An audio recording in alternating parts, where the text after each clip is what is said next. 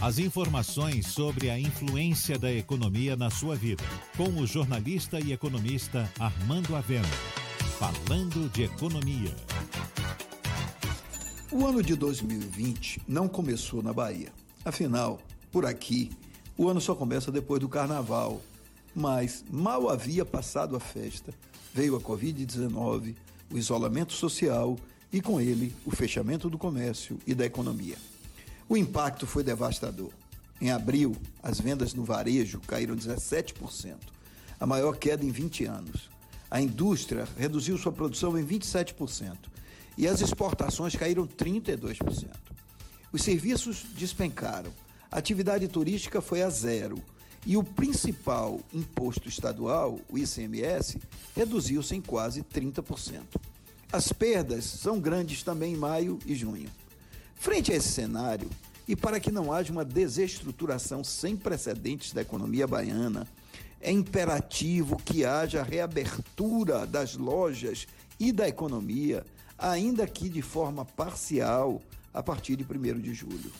Naturalmente, essa retomada se dará de forma gradual, em períodos definidos e sob rígidos protocolos sanitários, mas é preciso que seja feita sob pena de, após 90 dias de quarentena, sem faturamento e com custos crescentes, muitas empresas serem obrigadas a encerrar suas atividades.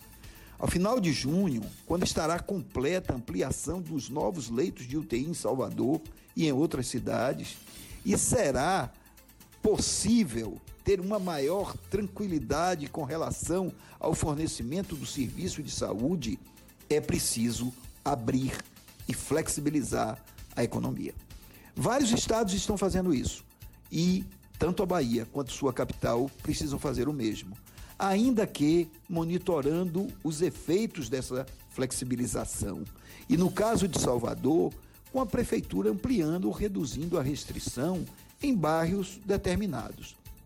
A flexibilização precisa atingir lojas, shoppings, salões de beleza, academias e serviços, ainda que em horários restritos e sob normas rígidas. É verdade que corre-se o risco de aumentar o contágio e, nesses casos, será necessário voltar a endurecer o isolamento. Mas é assim que vem sendo feito em vários estados, no Brasil e nos Estados Unidos. A flexibilização da economia a partir de 1 de julho é um imperativo para que, assim, o âmbito econômico possa voltar a existir e o ano de 2020 possa começar. Você ouviu Falando de Economia com o jornalista e economista Armando Avena.